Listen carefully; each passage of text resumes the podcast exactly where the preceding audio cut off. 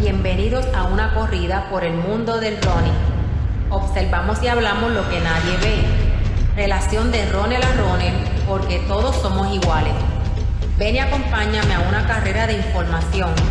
Amárrate las zapatillas. Vas entrando en calor. Línea de salida. Y se da el tiro.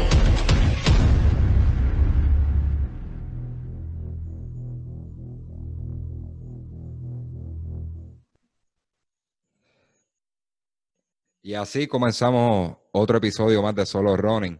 Eh, en esta ocasión queremos, tenemos un, tema eh, que hace tiempo quería, quería llevarlo, no había tenido la oportunidad, pero se habla mucho de los atletas elite, de, en el caso de Puerto Rico, un Andrés Arroyo, un Ryan Sánchez, un Wesley, eh, Vázquez, a nivel internacional un Usain Bolt, y todos conocen sus méritos, ¿verdad? Y sus ejecutorias en la pista y lo, lo talentoso que son, pero detrás del éxito de todos ellos siempre hay una mente, ¿verdad? Un cerebro y una persona que no solamente trabaja en la pista con ellos, tiene trabajo fuera de la pista. Este, su trabajo nunca acaba, eh, todo el tiempo tiene que pensar por el atleta y planificar. En esta ocasión tenemos al, al profesor Carlos Guzmán, saludos. Saludos José y a toda tu radio audiencia, ¿verdad? O videoconferencia, o todos los internautas que están en, en, tu, en tu iPod. qué bueno, qué bueno tenerte, Carlos. Este, habíamos hablado en muchas ocasiones y no, y nunca te había hecho el acercamiento de, de, entrevistarte, y no por, no porque no quería, era porque no quería molestarte, pues estábamos hablando de otros asuntos que, que no tenían nada que ver con el podcast, ¿verdad? Sobre la pandemia y eso, pero gracias a Dios te tenemos aquí y espero, ¿verdad? Que esto sea una, una entrevista de, de mucho agrado para, para, los que le escuchen, para que entiendan el, el otro, la, el otro lado, el backstage de, lo, de los atletas, cómo, cómo es que trabaja esto.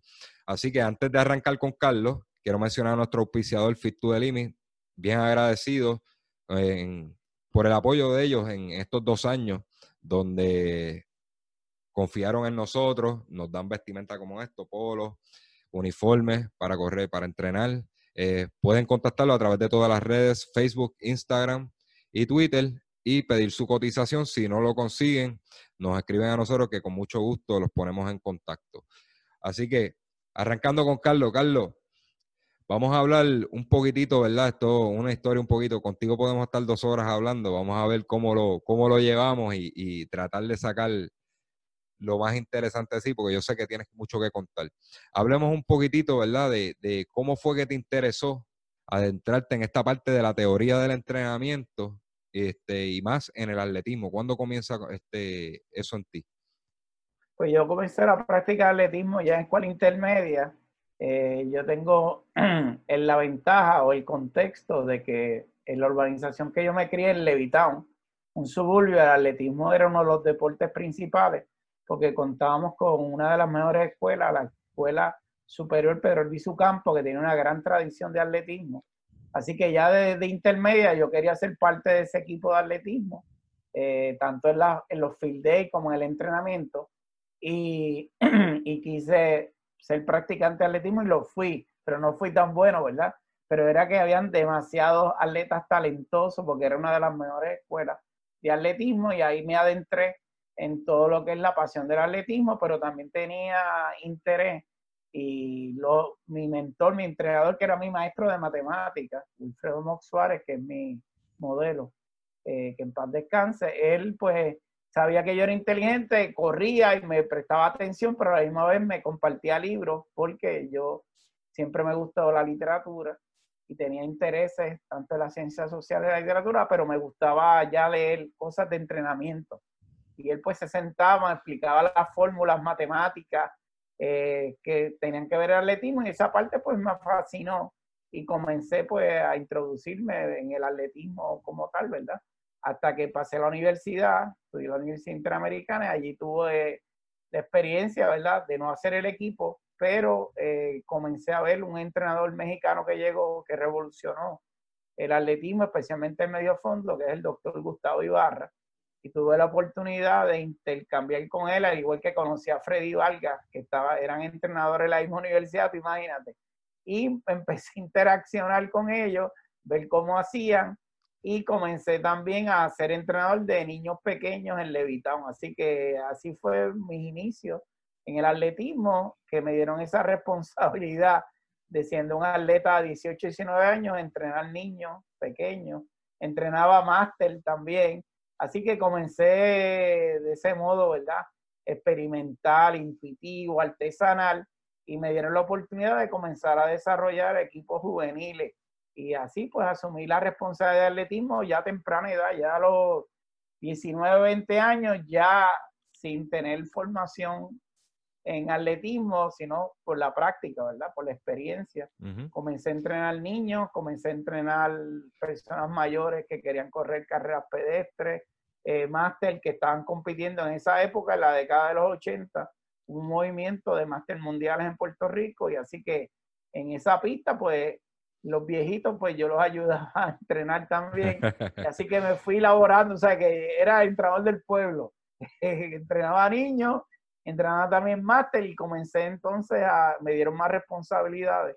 Y yo le agradezco al que era, al presidente del club, al licenciado Carlos Santos Vía, que fue presidente de AGI y fue uno de los líderes más destacados, que él vio en mí esa oportunidad y me dijo, espérate, ¿por qué tú no entrenas a un chiquito. Y después me dijo, ¿por qué no entrenas ahora a los juveniles? Y me dio la oportunidad, siendo presidente del club de Levitown, de que yo fuera un entrenador, a pesar de que era muy joven, a pesar de que eh, otros entrenadores, educadores físicos del área, pues no lo veían con buenos ojos. Él tuvo esa confianza en mí porque entendía de que yo podía ser un buen entrenador. Así que eh, esos fueron mis inicios en el atletismo pues probablemente tenías más escuela que otros entrenadores, pues venías desde high school ya aprendiendo y fórmula. O sea, que, que, es raro que te digan, mira, cómo calcular las zonas y todo esto. Y, y, tú en intermedia ya tú sabías hacer ese tipo de dinámica, lo que muchos aprenden luego de haberse certificado. Así que, este, fabuloso. Eh, no sabía que habías empezado tan temprano, ¿verdad? Como, como, como ¿verdad? como este, joven. Eh, te cuento yo no había terminado el bachillerato porque entonces yo ya estaba en segundo año de universidad. Este, ya mi vida atlética pues no, no prometía mucho, ¿verdad? Hacía ejercicio, me educaba. Y no era que corría mal, yo corría 204 en 800, corría 52 en 400, pero para ese nivel, eh, pues tú tienes que hacer menos de 50, tienes que correr menos de dos minutos, unos 55, ¿verdad? Este, pero básicamente, este, ahí me dieron una responsabilidad tan temprano que el equipo de Levitown en 1984, ¿verdad? Yo tenía, yo nací en el 63. Ya a los 21 años, eh, Levitown tenía la fortuna, no fue por producto de mi trabajo, porque quiero ser honesto con eso, me gusta ser honesto. Levitown siempre ha sido una potencia en atletismo y como yo era el coach del equipo juvenil, pues Levitown tuvo ocho atletas en la selección nacional y el, presidente de eh, la selección juvenil, que era el licenciado Carlos Santos Vía, que era de Levitón, exigió que como Levitón tenía ocho entrenadores, yo era parte de la selección de entrenadores nacionales de Puerto Rico. Así que yo debuté a los 21 años como entrenador nacional el Campeonato Centroamericano Juvenil en Puerto Rico, que Puerto Rico ganó ese campeonato y yo fui uno de los entrenadores, ¿verdad? Pero estaba ahí eh, con mucho, ¿verdad? Eh, suerte, no ha sido por el producto de un trabajo, sí tenía atletas de la selección que eran míos, eran tres, pero eran cuatro demás de diferentes eventos y atletas bien destacados. Y entonces, pues, este, eh, esos fueron mis inicios en atletismo. O sea, que inicié de pronto, abruptamente, como con entrenadores con muchos años, con mucha experiencia, me miraban raro y yo pues comencé como entrenador nacional, ¿sabes? Que todo el mundo dijo, ya, qué clase chivo, este es entrenador nacional juvenil, siendo de 20, 21 años y entrenando atletas de 17 y 18 años, que eran casi mis pares, porque no había eh, diferencia. Así que ese fue mi inicio, ¿verdad?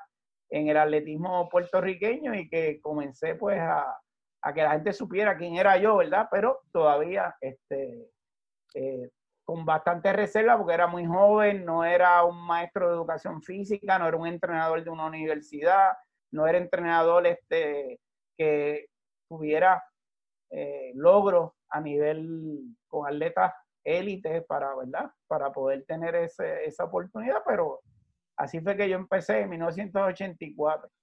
Así que ya era entrenador nacional y ya tenía una gran responsabilidad y yo tenía tremendo guille de que iba a ser el, entrenador más importante de Puerto Rico en, esa época. Qué, qué, brutal. Así que este, yo, yo me imagino que eso podemos, podemos determinar de ahí que, que eso te dio carácter también, porque al tú ser de la misma edad de la gente que, que tú estabas entrenando, tuviste que haber este, formado un carácter para, para, que te respetaran y siguieran tus instrucciones. Este, porque no es fácil, ¿verdad? Tú, tú entrenas a unos este, jóvenes como tú, quizás ellos dicen, ah, pero este, este chamaquito ahí dándome instrucciones, este, debe ser un poco duro para ti porque tú tienes que, dar, ¿verdad? Este, decir, mira, esto es lo que hay y que te respeten. ¿Tuviste, ¿tuviste algún tipo de, choque con eso? Pues mira, con, me llevaba bien porque ya yo comencé con los niños, yo era bastante disciplinado, pero bien empático, o sea, que no era un entrenador dictatorial. En mi estilo es más democrático, más flexible. Pero a mí lo que pasó fue que de pronto eh, tuve que hacerme cargo del equipo de la escuela superior al que yo pertenecía con apenas dos años o tres.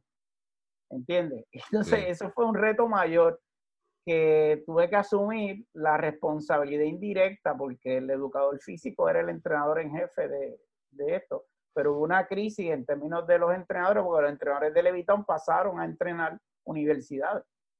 Eh, uno fue al Sagrado Corazón, o sea, era top y se quedó sin entrenador de escuela superior.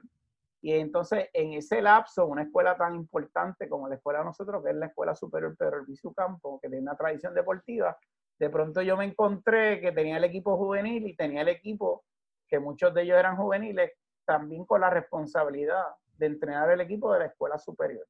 Así que tuve que ser entrenador desde 100 metros hasta 3.000 metros, que era la distancia mayor que se corre en escuela superior, las vallas, eh, incursionar en los saltos, etcétera. O sea que tuve que trabajar y salimos muy bien y logramos grandes éxitos y así que yo me bauticé en, en, las competencias escolares con Ponce High, con Mayagüez allá y era un chamaquito que estaba eh, un nene estaba dirigiendo eso de los equipos y entonces pues también mucho me dio mayor fortaleza eh, continuar en el entrenamiento deportivo. No, y que cogiste una escuela brutal porque tuviste, tuviste que sobre la marcha aprender la mayoría de los eventos que se corren a nivel juvenil, que son, que básicamente son todos, lo que no se corre en las carreras de fondo largo, este, como 5.000 y 10.000. Este, qué brutal, que, que tienes buena escuela. Vamos, ok, ahí estuvimos, ¿verdad? Tu, tu, ¿Cómo fue que tu, tus comienzos? Vamos a pasar a, a la universidad, ¿verdad? ¿Cómo fue tu formación académica para, para ser quien eres hoy en día?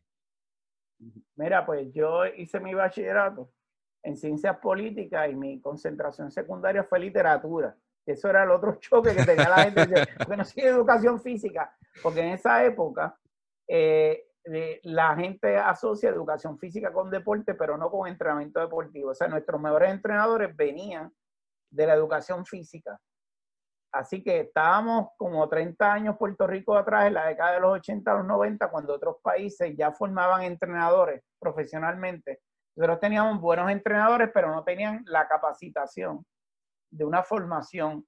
por eso a mí no me gustaba, porque yo no quería ser maestro de educación física. Yo quería ser entrenador deportivo. Y entonces yo combiné la pasión que tenía de las ciencias políticas y la literatura. Y le hice un cuento a mi papá. Eh, había un intercambio para estudiar literatura en España en la Fundación Ortega y Gasset eh, a mí siempre me gusta la literatura, inclusive tengo una maestría en literatura. Este, yo fui para Ortega y Gasset, pero yo fui porque los mejores corredores de 8500 estaban en España y tenían un medallista olímpico, así yo de afrentado fui a España a, a espiar el entrenamiento que hacían los españoles porque estaban produciendo literatura. Te pongo en contexto, lo que se leía en Puerto Rico era literatura que venía de Cuba. Y la literatura que venía de Cuba era traducida del ruso o del alemán y ellos sí tenían una formación y tenían entrenadores profesionales. Nosotros en Puerto Rico seguíamos la tendencia de Estados Unidos, que era el educador físico, y aprendíamos en la marcha que el educador físico era entrenador de baloncesto, entrenador, es el que se dedicaba.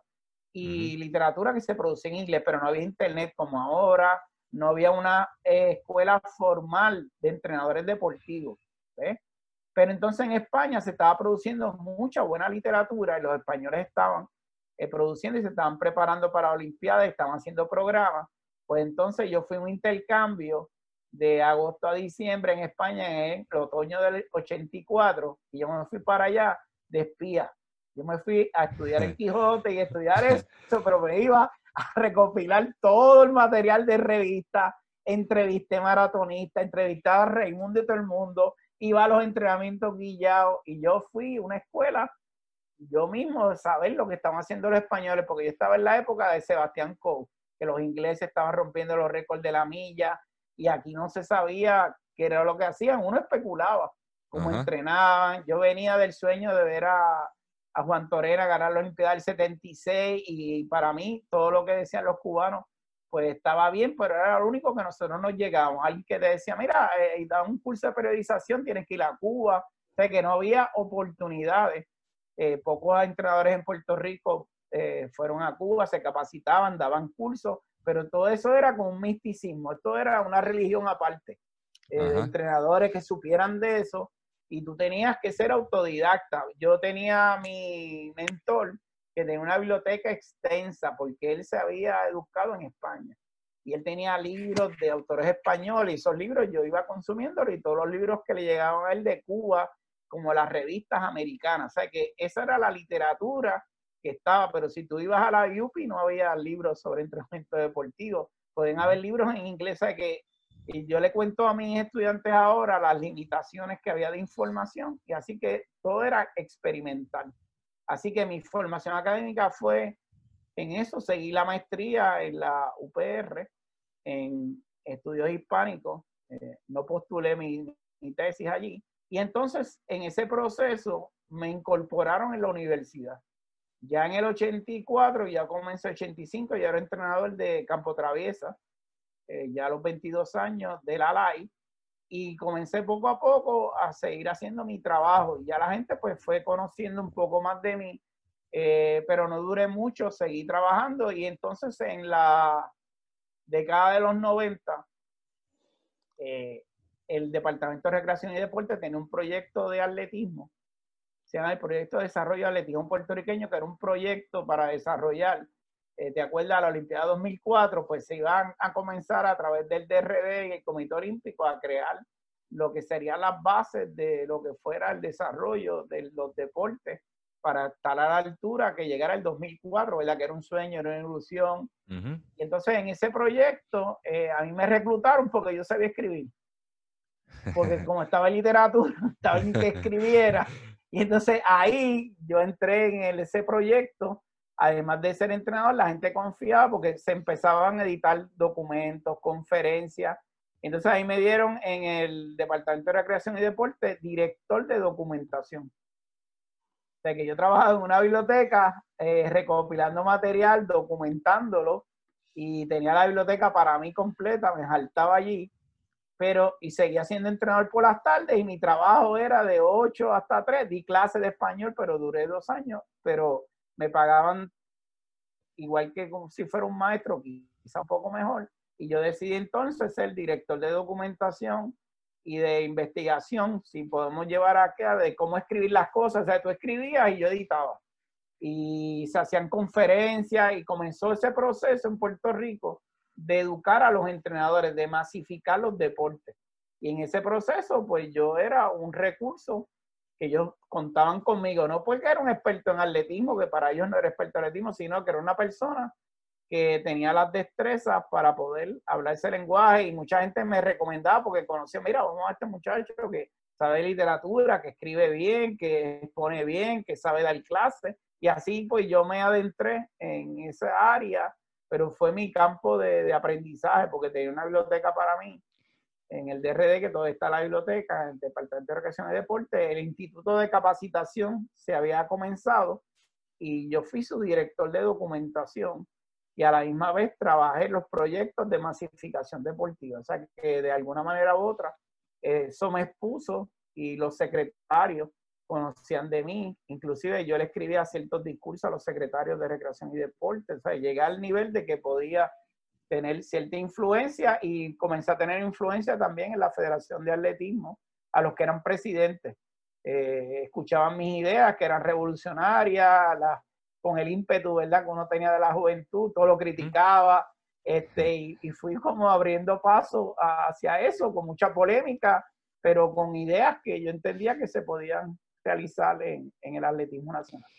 Eh, básicamente, resumiendo, tú hiciste lo que hoy en día le, le llaman hacer benchmark, pero te tuviste que ir a España directamente. Ahora lo podemos hacer a través de internet, preguntar, hacer este intercambio de ideas con entrenadores. Tú tuviste que ir allá a hacer benchmark para recopilar data. ¿Qué estaban haciendo bien allá? Luego pasas aquí a Puerto Rico a trabajar con el DRD. En tu formación, pues, estudiaste literatura y básicamente tu cerebro se convirtió en un, en un, en un database. Tú, tú pegaste a recopilar mucha información, mucha información y cuando, cuando había una duda, este es el hombre. Este es el hombre que sabe. Entonces tuve, eh, tuve, también la experiencia, porque eso era la teoría, porque el mundo dice, no, él se lo sabe todo porque es teórico. Eh, pero que lo demuestre con resultados. O sea que siempre nosotros tenemos algo con que criticar. Dicen, ahora porque siempre está montado. Se ocurre que en ese proceso de entrenamiento, que es uno de los elementos, muchos atletas al terminar la live, terminan con su entrenador este, y comienzan una nueva vida, tienen que trabajar. ¿Qué ocurre? Cuando esos atletas que salían de Levitown, que eran atletas destacados, atletas de la selección nacional, no tenía quien los entrenaran y iban a la pista de Levitown, como yo entrenaba a los juveniles, me decían, tú me puedes entrenar. Y ahí fue que yo fui incursionando, ¿verdad? Eh, te quiero decir eh, que yo tuve mis primeros resultados que fueron exitosos, fueron en fondo. Eh, yo tuve a Sammy Laureano, que hoy es un destacado entrenador, fue atleta mío. Y él fue campeón de escuelas superiores con 8.45 en 3000 eh, fue un gran corredor de obstáculos, creo que tiene la cuarta mejor marca de Puerto Rico en obstáculos, es 0-2 y fue tres veces campeón nacional de campo traviesa, porque la universidad yo eh, lo mantuve entrenando y formándolo, ¿verdad? Este, y Sami pues me dio pues, cierta exposición, porque logré que corriera 31-15 en 10 kilómetros, pero eh, había un montón de caballos de 30, pero él corrió 31-15 este, con unos métodos locos. Yo usé un tanque de oxígeno con él, que, era el tío Tuto, todavía la gente lo recuerda. Yo creo que los papás no me demandaron ahí. Así que yo estaba haciendo todo lo que era experimentar y todo el mundo decía, pero como ese muchacho está tan fuerte corriendo y hacía cosas, pero entonces me llega que viene el punto. En el 89, en Puerto Rico se va a celebrar el Zonal Centroamericano. Entonces, un atleta que es nacido de Levitown, que es criado en Levitown, se llama Tony Bulgo, era el campeón de Puerto Rico de salto lo alto. Imagínate, José. o sea, era, tenía el récord, era 2.18 metros, que eso es 7 pies 1. Y me dice, mira, yo creo que tú me entrenes. Pues, que ahora sí, yo no sé entregar salto alto, yo lo que estoy es bregando con carrera. Y él me dice, no, yo quiero que tú me entrenes. Y entonces yo dije, bueno, pues acepté el reto. Y, pero yo no soy entrenador de salto. Y comencé a estudiar salto, buscar la manera eh, cuento largo por saltó 224, rompió el récord de Puerto Rico en el 89, dio un palo y el día que Sotomayor rompió el récord mundial en Puerto Rico 8 pies, cogió la medalla de bronce, rompió tres veces el récord nacional de 224 y eso fue la euforia mayor porque tú imagínate, ya con 26 años yo tenía un récord nacional en Puerto Rico que era impensable, pero la gente dijo que no era logro mío, sino porque era del atleta. Y me dijeron, hecho si llega a ser un entrenador de salto, salta a 230. O sea, que mi logro se disminuyó y a mí me dolió mucho eso, ¿verdad? Me afectó, pero seguía adelante y nadie me dijo, oye, ven acá, ¿cómo tú lo entrenaste? ¿Qué tú hiciste?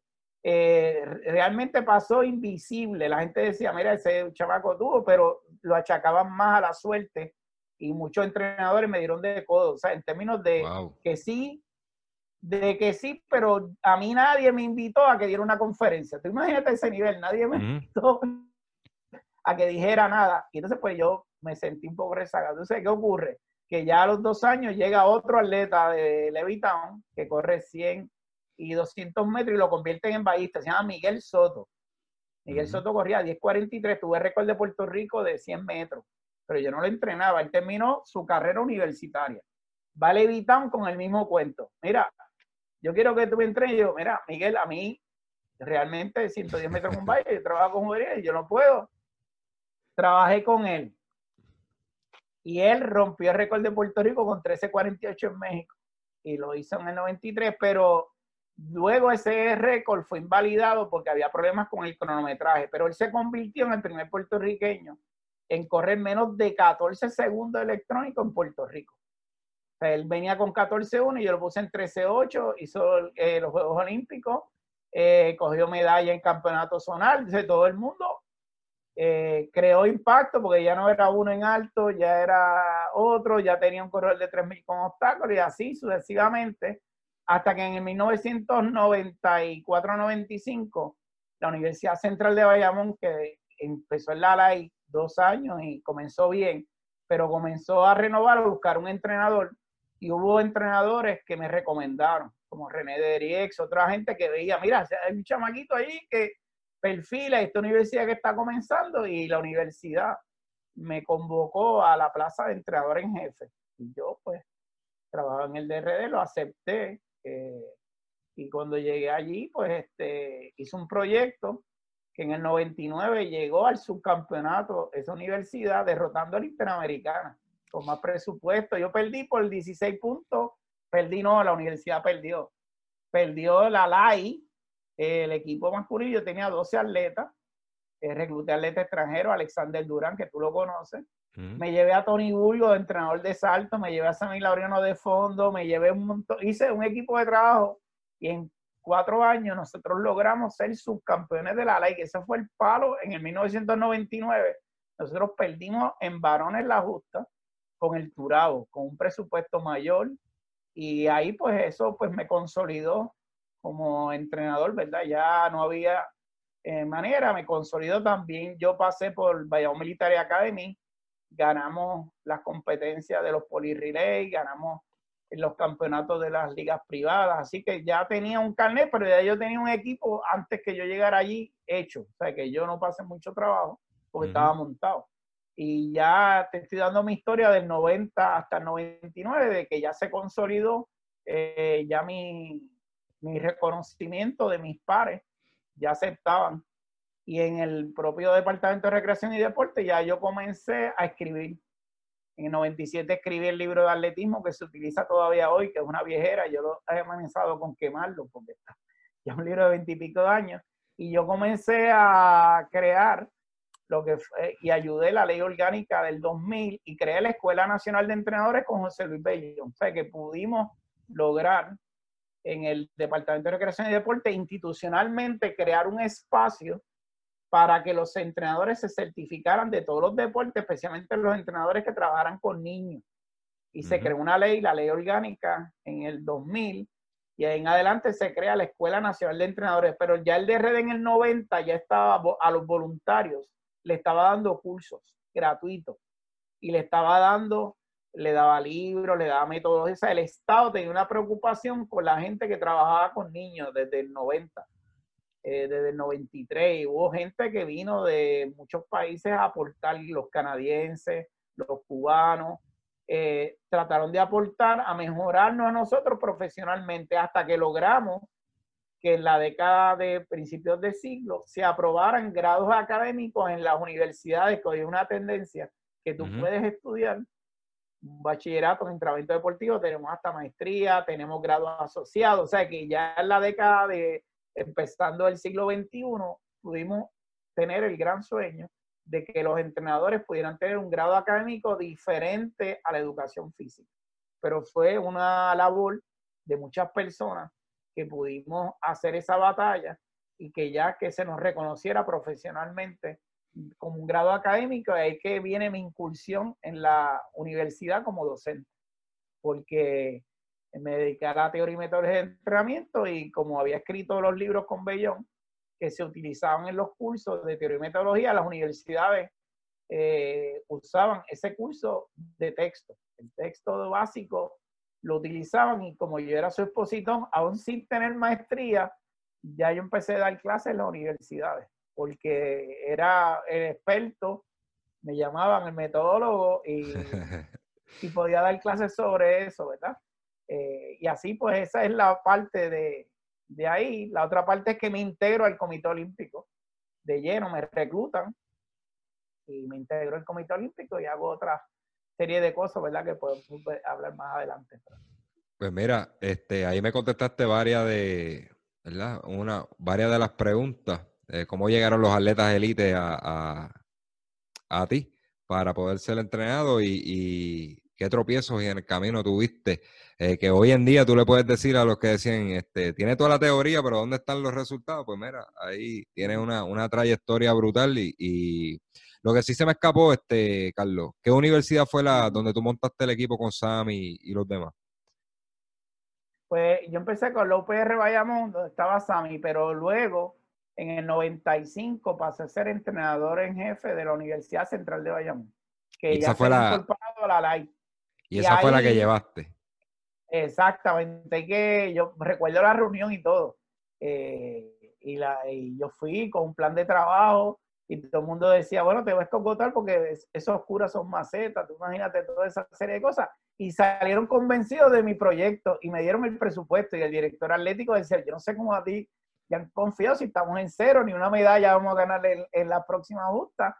Y yo fui poco a poco eh, haciendo un equipo de trabajo y poco a poco logrando esas metas y la universidad tuvo una exposición enorme, nadie podía pensar de que nosotros podíamos derrotar a, los, a las dos grandes potencias, e inclusive a los PR, porque eran tres potencias. Tú estabas peleando, mira, con el Colegio Mayagüez, estabas peleando con la UPI, estabas peleando con la Interamericana, que es un monstruo, y estabas compitiendo con el Turao. Y el Turao.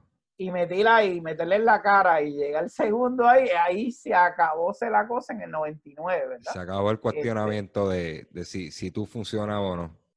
Exacto, ahí fue que pasó esa, esa, esa etapa y, y que la viví hasta el 2003-2004, porque mira lo que ocurre, José, que luego viene al poder en la Federación de Atletismo eh, José Enrique Arrara, el doctor José Enrique Arrara, y yo fui su director de campaña, y él me nombró secretario general, así que yo tenía ser secretario general, eh, tenía, era profesor en el DRD eh, y también era entrenador de atletismo, tú sabes, daba alguna clase en la universidad. Eh, y estaba bien ocupado. en el 2004, eh, dado los proyectos que habían en Puerto Rico importantes, yo tuve que dejar de ser entrenador y dedicarme a ser secretario general para poner en orden a la federación y tener un proyecto eh, de preparación para los Juegos Centroamericanos porque había que hacer muchas cosas. Y el doctor Arrara me pidió que fuera su secretario general, pero que tenía que ya estar como a tiempo completo. Entonces eso me desvió un poco, pero al mismo tiempo, pues comencé a hacer estudios graduados, ¿verdad? Aproveché que no estaba entrenando todos los días, eh, hice esa pausa del entrenamiento deportivo y entonces, pues, eh, empecé a hacer mi, maestría, estudios especializados en alto rendimiento, pero estaba en la parte administrativa, pero tenía que ver con las selecciones juveniles. O sea, yo era un secretario general presentado que tenía que ver con la preparación. y para el gerente general, que es presidente de la federación, pero yo, al ser mano derecha de Rara, metía todas las manos ahí y las delegaciones eran mi responsabilidad. O sea, yo no era el jefe entrenador, habían entrenadores, pero la parte programática de lo que se iba a hacer, en las selecciones juveniles, la organización de eventos deportivos recayeron en mí, el iberoamericano en atletismo, yo fui el director técnico, pruebas combinadas fue el director técnico, o sea que yo tuve que asumir ser organizador de eventos por la necesidad. Y tuve esta pausa prácticamente de seis años para eh, no ser entrenador, o sea que hubo una pausa en mi carrera deportiva el 2004 y ahí me reclutaron para los medios de comunicación narrar las competencias de la justa, que aunque yo estaba en una universidad, se pusieron de acuerdo y permitían que yo participara en la Junta porque sabía de atletismo, sabía de los atletas y interrumpidamente desde el 2004 hasta ahora con la pandemia he sido comentarista de, de, la Justa, que la mayor parte de la gente me conoce más por ser comentarista de la Justa que por ser entrenador, ¿verdad? En un periodo de tiempo. pero eso fue lo que, lo que aconteció. Eh, básicamente a ti te convirtieron en una sombrilla del atletismo. Eh, tú recogías, recogías todo, todo, todo debajo de ti.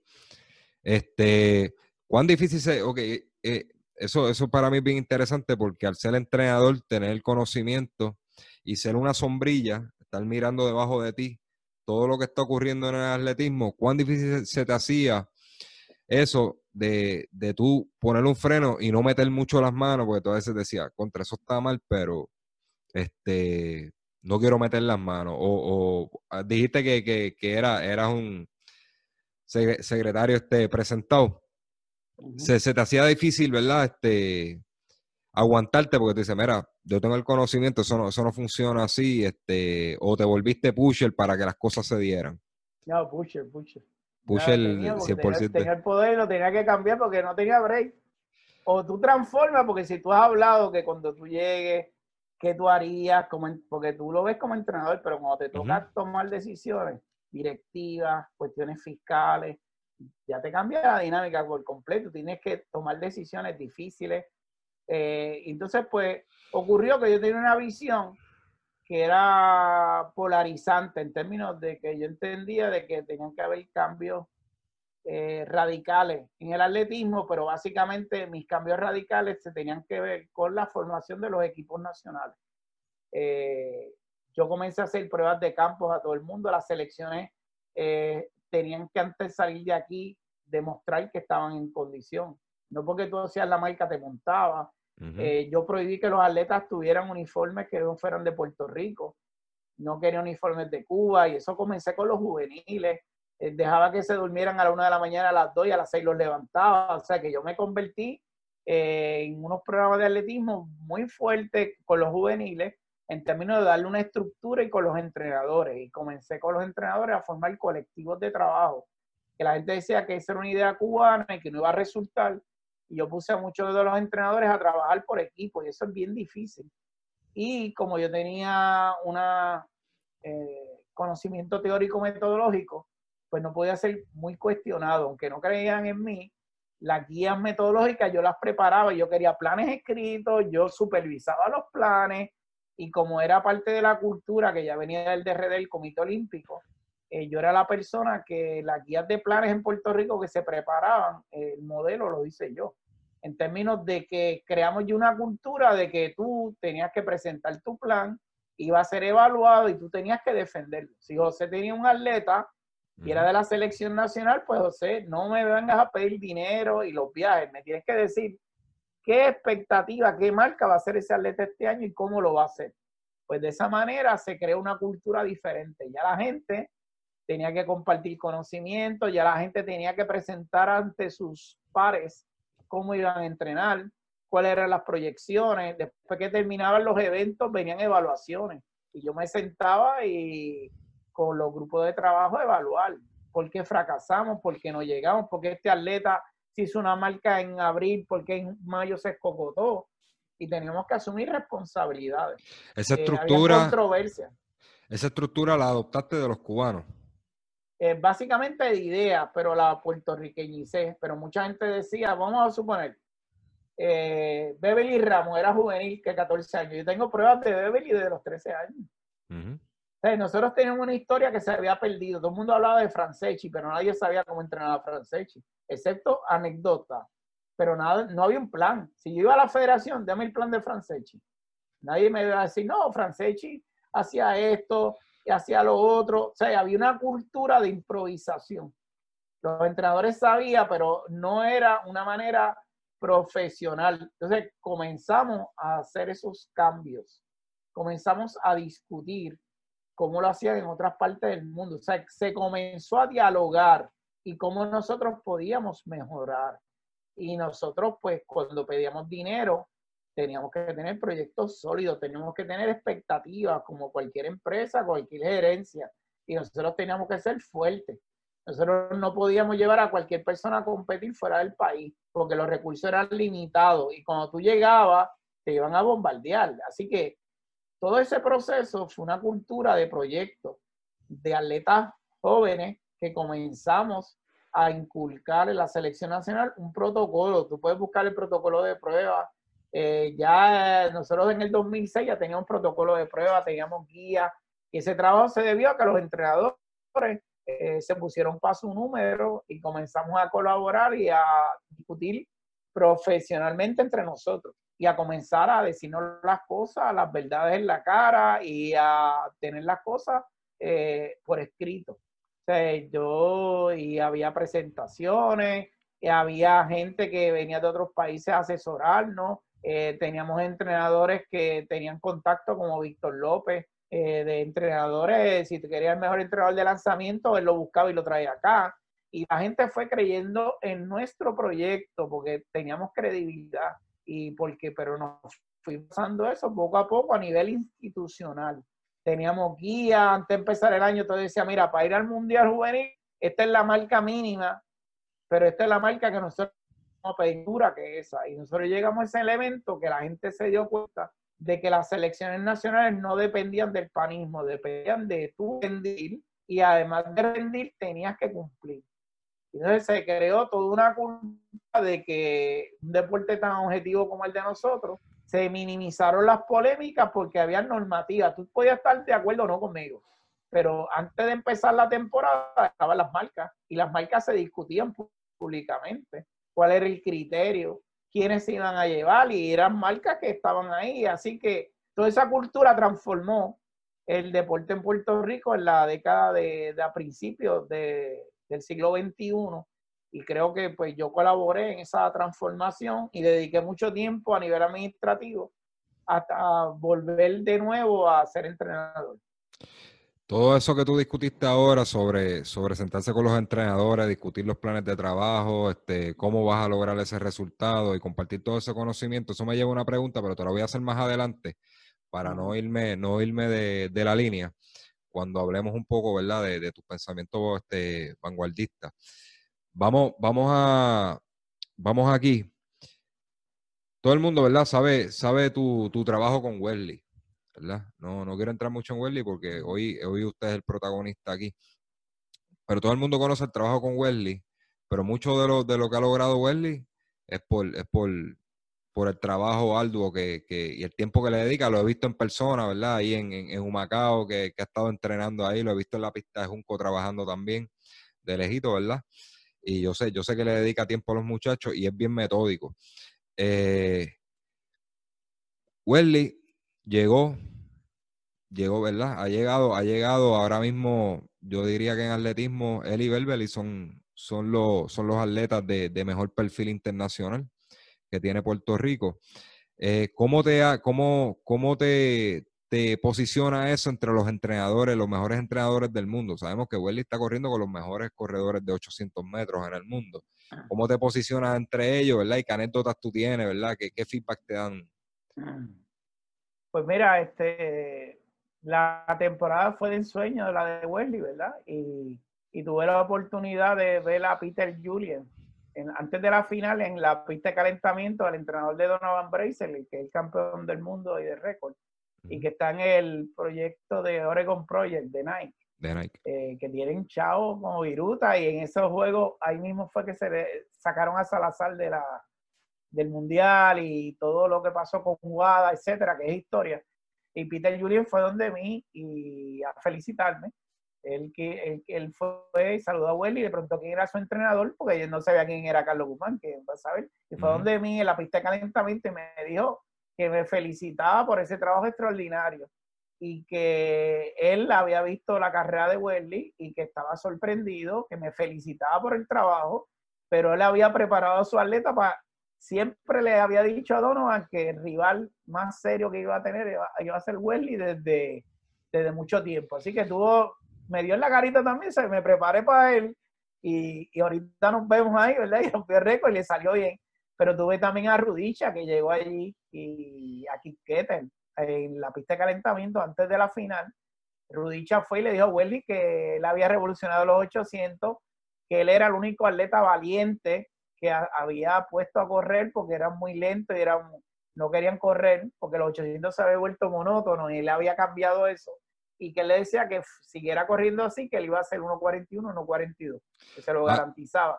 para los que están escuchando esto, ¿verdad? Eh, esto se está, va a subir la plataforma de audio y va a subir en YouTube. Para los que no saben, Rudisha, eh, esa era la, la, máquina, la máquina en 800 metros. Estamos hablando de que quien se está refiriendo, hablando de Welly, es una leyenda. Este, no, no, no es cualquier persona, este es David Rudisha. De Kenia, si no me equivoco, ¿verdad, Carlos? Sí, sí, tiene récord del mundo, 1.40, el único ser humano que ha corrido menos de 1.41 en 800. Estamos hablando de una máquina. Dos veces este campeón olímpico, 2012, 2016. Y Rudisha fue y le dijo eso. Sebastián Coe fue a decirle a Wendy que lo felicitaba, nos felicitaba. Y allí mismo, eso fue antes de ir a la final, tú imagínate. Y ya yo que iba a decirle a Welly, mira, vamos a correr más conservador, vamos a buscarle esa medallita. Welly salió, pompeó por ahí.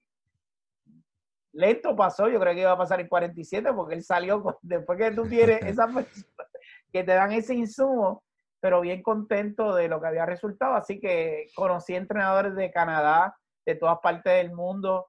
Hoy yo tengo un sinnúmero de colegas de Sudáfrica, de Alemania, que me han pedido entrenamiento de Welly. Eh, yo eh, tengo en las redes. Eh, ayer estuve en Chile, voy a dar un seminario internacional de medio fondo. Eso ha sido un destaque de que todo el mundo se ha preguntado de un hombre tan grande y tan pesado en 800, de cómo se entrenó y como nosotros hemos divulgado en conferencias que nos han invitado y en congresos, hasta virtuales que hemos participado, eh, le ha prestado mucha importancia al entrenamiento de él y en diferentes partes del mundo tengo solicitudes de atletas de Sudáfrica, tengo de Canadá, tengo atletas de Alemania que me han escrito, de Australia, eh, gente que le ha interesado el entrenamiento, tengo gente de la propia España que tiene gran tradición en el evento, eh, que me han escrito, eh, realmente ha sido una exposición, especialmente la metodología del entrenamiento. O sea, tengo mucha gente que me escribe, especialmente en Sudamérica, Chile, Argentina, ha sido un impacto eh, se ha triplicado los lectores que tengo en esos lugares más que en Puerto Rico. Eh, ha sido un gran impacto a nivel internacional. Este, eh, tengo que mis conferencias en español han sido traducidas en Canadá.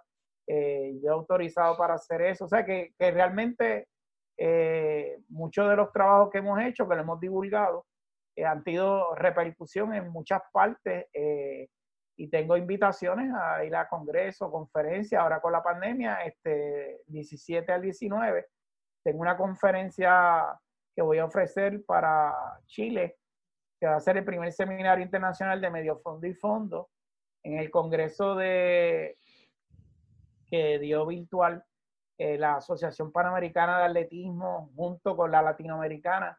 Eh, tengo el honor de que eh, hubo audiencias que sobrepasaron 20 mil personas.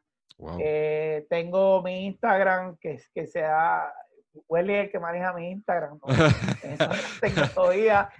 Tengo que darle al difícil en inglés porque mucha gente me ha consultado, pero en donde están mis trabajos en Academia Edu como profesor universitario, eh, sé que he recibido mucha información y varias publicaciones que espero hacer en los próximos meses, si, si puedo, ¿verdad? Con todo este ajetreo que estamos. Pero sí, me, ha colocado de que mucha gente se ha interesado por mi trabajo, especialmente cómo trabajo la, eh, la capacidad aeróbica, cómo trabajo la resistencia con, con ellos. Y la gente le ha interesado los métodos, lo más que le llama la atención es eh, ese tipo de trabajo. Y además tú sabes que en Puerto Rico yo siempre tengo oportunidad, pues presento los planes, dado un taller eh, dinámico sobre las cosas que hago, que me gusta, ¿verdad? Es parte de la academia hacerlo. Eh, y pues me gusta dar al menos dos conferencias nuevas sobre entrenamiento deportivo. Ahora ha girado básicamente la preparación de los 800 metros medio fondo y las otras cosas que hago, ¿verdad? En términos de teoría del entrenamiento, periodización, pues no, no, no tienen, ¿verdad?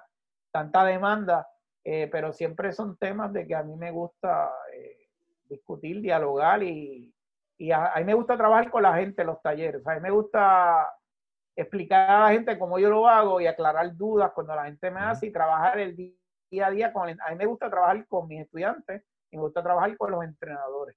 a mí me gusta trabajar con los entrenadores de muchos deportes. Cuando yo doy metodología, estoy con los de baloncesto, he trabajado con la selección de voleibol, he trabajado con gente de baloncesto. En el Comité Olímpico tuve la oportunidad de ser subdirector de alto rendimiento y tenía que trabajar con la federación, con los planes, especialmente para Puerto Rico 2010.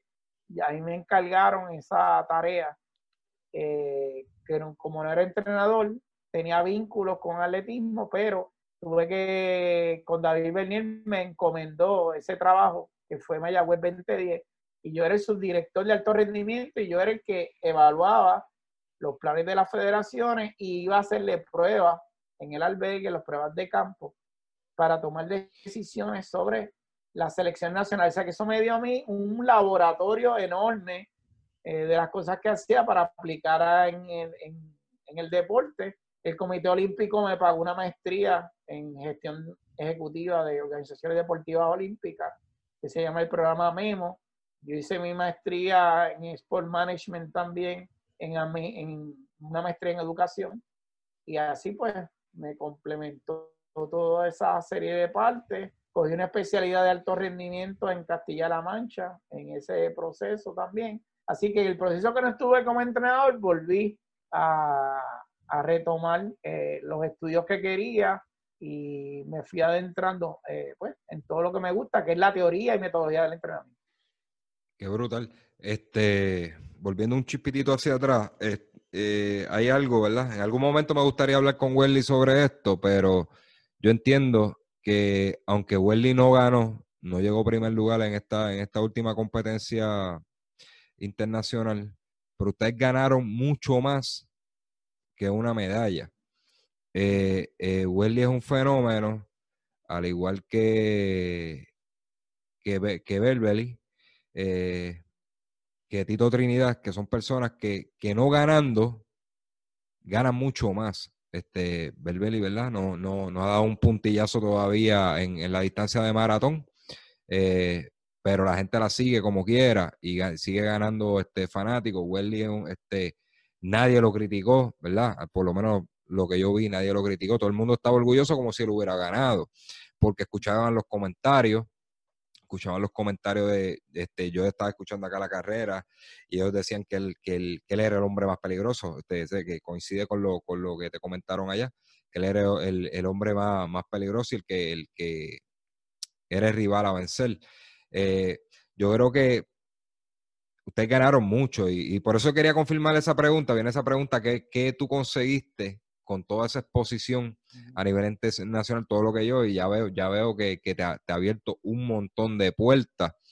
Eh, de verdad que te felicito, Carlos. Este, por eso fue que te quise hacer la pregunta, porque yo sé, yo sé que después de ahí, como dicen por ahí, mucha gente te la dieron y de no, no, no.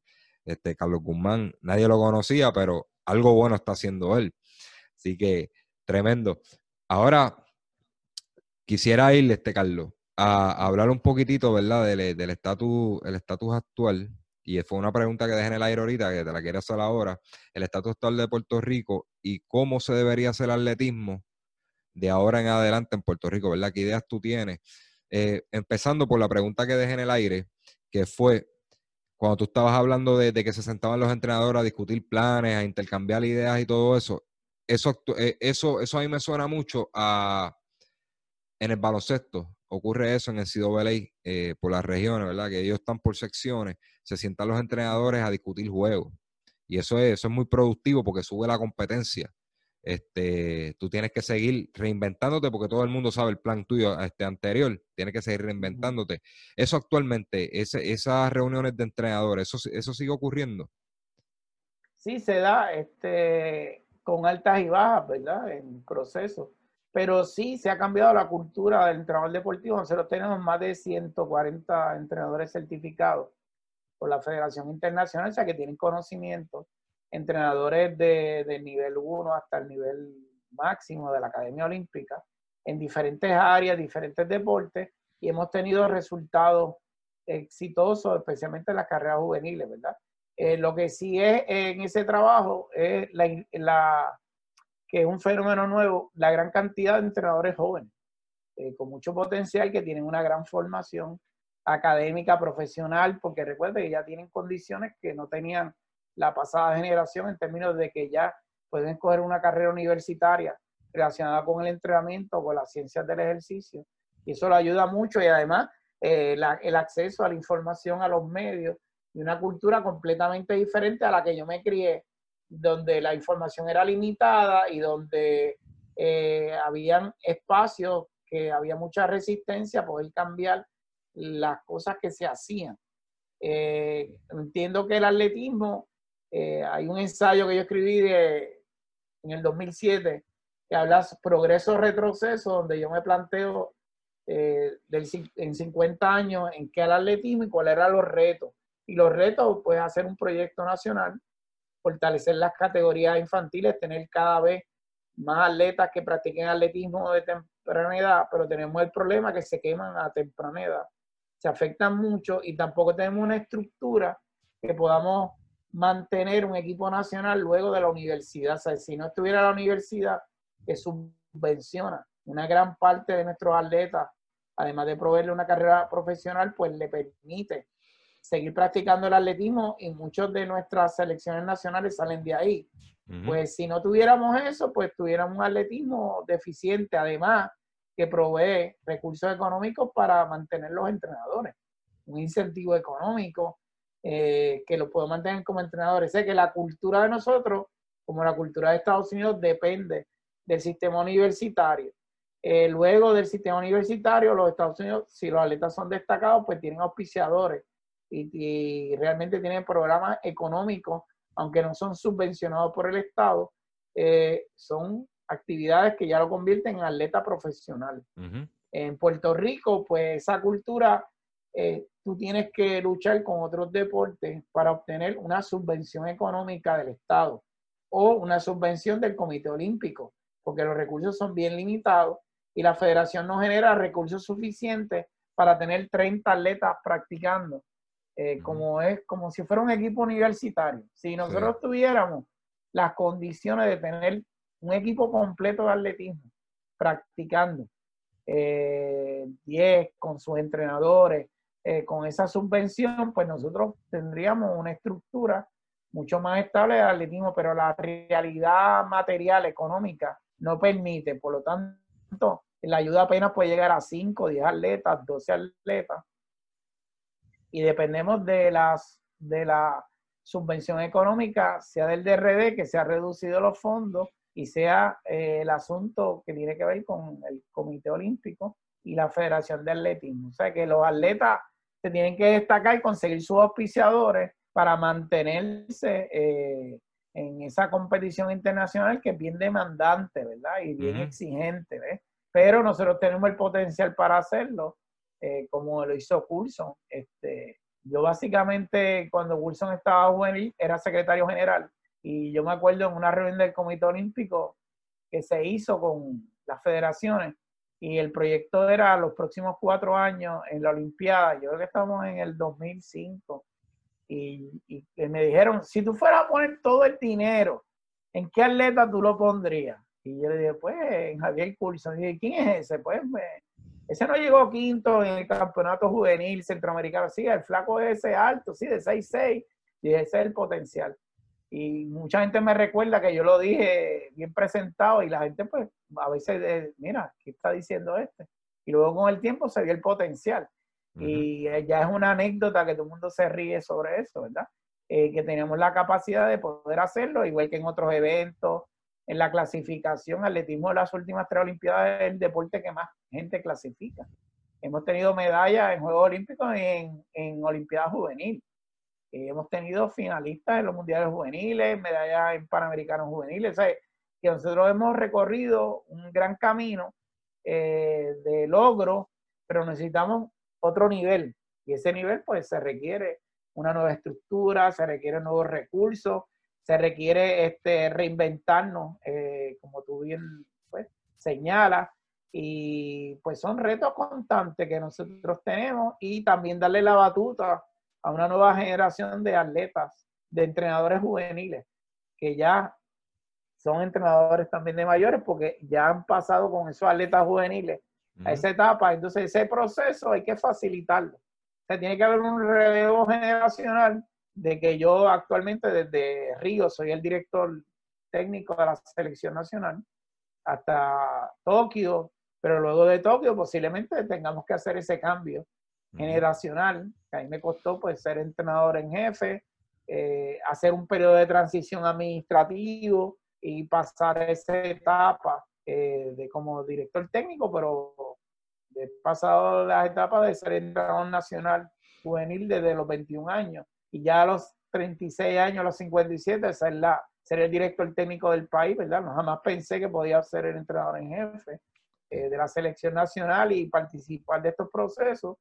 Ahora estamos encaminados de iniciar un nuevo relevo de que sustituyan eh, este cuerpo de entrenadores y nosotros participar como asesores, porque es beneficioso la nueva etapa del atletismo puertorriqueño que va a ser mucho mejor de la que hemos tenido los últimos 20 años. Así que yo siempre soy positivo, eh, confío en los entrenadores jóvenes, eh, le brindo todas las oportunidades. Mi equipo de trabajo hay entrenadores jóvenes y tienen más potencial que el que yo tenía cuando era joven. Por eso es que tengo expectativas de que podemos lograr metas más altas eh, y que nosotros podemos hacer proyectos de, envergadura, ¿verdad? Que trasciendan el país.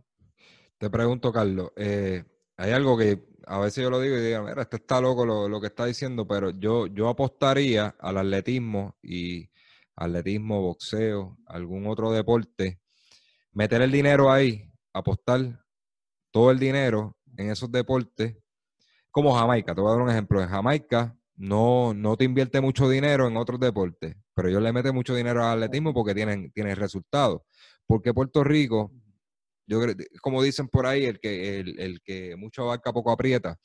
Eh, cuando tú, tú, le metes chavos a una selección nacional de baloncesto, y me disculpan por lo que voy a decir, y tú tienes un solo, tú te, te, afanas en, tener eso, esa selección nacional de baloncesto, pero tú tienes un solo jugador de NBA, ¿verdad? Nativo, que, que tú lo desarrollaste aquí, que se llama José Juan Barea. Dentro de 4 millones de habitantes solamente tú produces un solo NBAista profesional. ¿Por qué tú insistes en invertir en ese deporte? Quizás eh, por el mercadeo es mucho mejor, es más interesante para algunos de, atletismo, pero si tú quieres conseguir medalla, tú tienes que invertir en lo que tú eres capaz.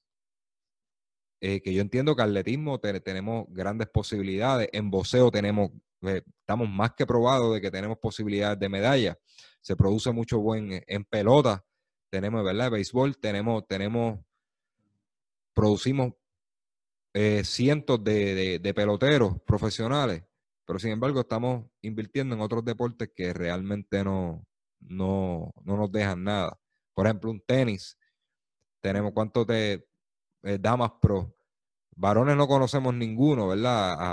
A, niveles bien altos. En damas pro tenemos a Mónica Puy y no, no ha podido llegar a ese, a ese top trío y seguimos invirtiendo en esos deportes. Pues eh, eh, eso siempre ha sido un debate en alto rendimiento en el Comité Olímpico y también en el DRD en la Junta, ¿verdad?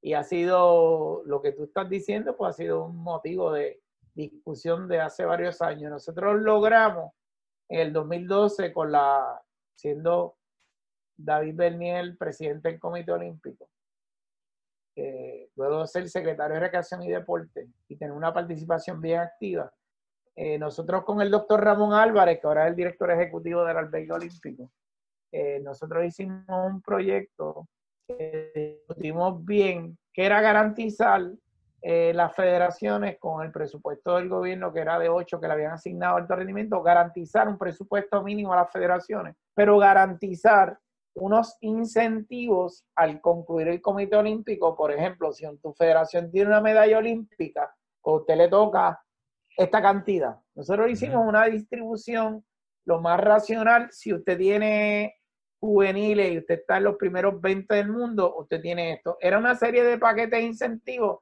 donde el doctor Bernier nos aprobó un trabajo duro en una serie de incentivos de que las federaciones, porque en la mayor parte del mundo, mira cómo funciona son, en Puerto Rico es anómalo porque es el Comité Olímpico, recibe el dinero del gobierno y el Comité Olímpico se lo asigna a la federación. ¿Ok?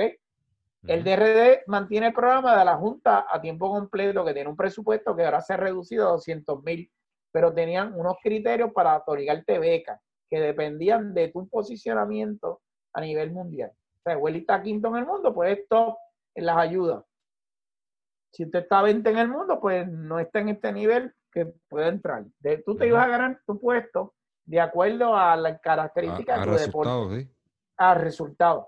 Pero entonces nosotros creamos un incentivo que garantizamos un presupuesto para la preparación. Por ejemplo, si tú estás en un deporte, vamos a poner que sea racquetball. Usted está a nivel solamente centroamericano y quizás no coges medalla. Pues yo te voy a dar un dinero para tú preparar de tu selección juvenil y que tú puedas funcionar para no descartarte. Porque el otro sería darle dinero a tres federaciones. Ahora, tú no vas a tener el presupuesto que tenis de mesa.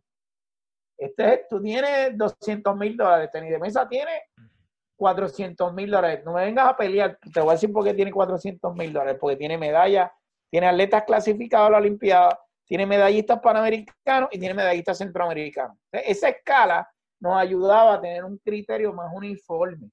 Eh, lo que ocurre es que esa no se implementó luego de la salida de Bernier, que fue el secretario de Estado, que yo me fui con él para el secretario de Estado también.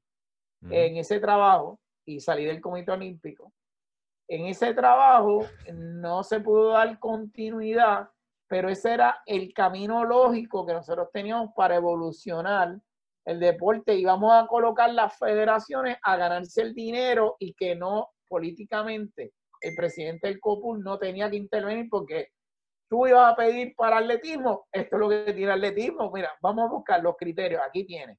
Ah, yo quiero hacer un proyecto nuevo para los marchistas. Ah, ese proyecto nuevo usted presenta, mira, yo tengo un proyecto para desarrollar el potencial. Puerto Rico tiene genética para la marcha, tiene estos jovencitos que están destacándose a nivel mundial, que tenemos una nena que está en la primera a nivel mundial, a nivel juvenil. Llegó octavo en un mundial juvenil, décimo. Pues entonces eso es un proyecto de futuro, que podemos hacer una inversión. Pero no podemos hacer un proyecto para rugby cuando no jugamos rugby. ¿Entiendes? ¿Por qué le vamos a dar a todo el mundo eso? Ese criterio era poner unos parámetros. Eso ayudaba porque tú ibas a poner a competir en un ciclo razonable, en cuatro años, los logros tuyos del ciclo olímpico te iban a permitir adquirir el presupuesto o los recursos que tú tenías. Sí, entiendo. entiendo, eh, no, no voy a tener dinero de los que ganan medallas, pero sí no me van a abandonar mi preparación. Y entonces yo voy a tener que desarrollar, yo voy a tener que sobre la marcha ahí, rapidito, desarrollar para conseguir medallas y subir mi, presupuesto. Claro, pero empieza primero a nivel centroamericano. Primero tienes que tener un equipo centro, primero tienes que clasificar a los centroamericanos, porque no vas a ir. Ahora, yo no tengo para ir a los centroamericanos. Mi proyecto dentro de ocho años. Yo necesito hacer la base. Ah, pues vamos a poner el dinero en los juveniles. Vamos a buscar un técnico. ¿Cuánto cuesta traer un técnico? ¿De qué, dónde tú quieres el técnico? ¿De Argentina? Pues podemos hacerlo a través de Solidaridad Olímpica. O sea, era una manera eh, que teníamos que las federaciones obligarlas hacer un plan estratégico a cuatro años. Pero con la realidad, porque no nos podían ahí tratar, ponernos un cuadro que no era. No, porque yo pienso que sí, no, no, no es que piense, dime en qué posición mundial está fulano. ¿Cuánto tiene que mejorar para conseguir esa medalla? Porque entonces no todo el mundo va a conseguir medalla, pero dime cuál va a ser la mejora, cuál va a ser tu estructura técnica. Porque tenemos federaciones que el presidente es presidente, entrenador, papá del atleta, eh, eh, eh, estructuras familiares como los negocios, que son familiares, pero esa estructura hay que verla. ¿Cuál es tu apoyo científico? ¿Cómo es que tú estás implementando esto? y era una manera que tú hacías que las federaciones comenzaran a reinventarse. Muchas federaciones que tienen problemas de gobernanza, no son muy democráticas, se pasan el tiempo peleando en los tribunales. Entonces, no puede haber un ambiente de desarrollo deportivo cuando no hay una gobernanza clara. Ni en cualquier empresa, igual pasa una organización deportiva. Si hay problemas con la gobernanza, si hay problemas con la dirección, pues tú sabes que vas a fracasar. O sea, puedes tener el mejor atleta, entonces los atletas están metidos en una controversia. Ha habido federaciones que los, los atletas han tenido que participar en los procesos eleccionarios, que no está mal, y hasta asumir la presidencia cuando esos atletas deben estar preparándose o estar en otro nivel, o entrenadores que hemos incursionado en la dirección que tienen capacidad para hacerlo. Pero posiblemente yo ser el entrenador no significa que sea un director ejecutivo excelente o sea un buen presidente. Son otras destrezas, ¿ves? Carlos, ¿y eso sería, eso sería lo que tú implementarías nuevamente? Ese tipo de modelo. Eso sería retomar el modelo de que no se pudo implantar, que hubo una discusión, hubo consenso, ese sería el modelo en términos de subvención del deporte. Ahora, el problema mayor que tiene el deporte eh, puertorriqueño es su dependencia del Estado. Y es su dependencia de fondos. Mira lo que ocurre. El COPUL depende del Estado. Las federaciones dependen del Estado y del COPUL.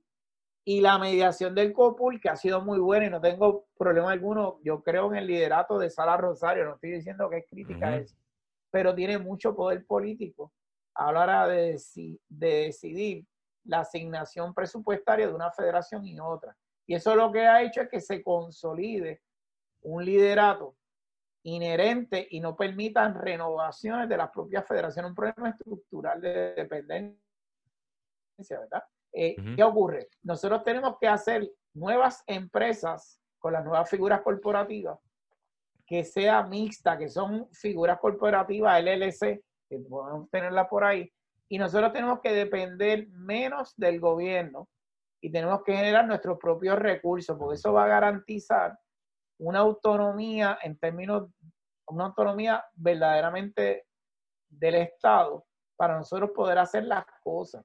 Porque el, Estado está en crisis, los recursos se limitan. Cada vez que ocurre un problema económico, sabes que una de las áreas que más afectan es el deporte, la educación física, los servicios esenciales, la educación.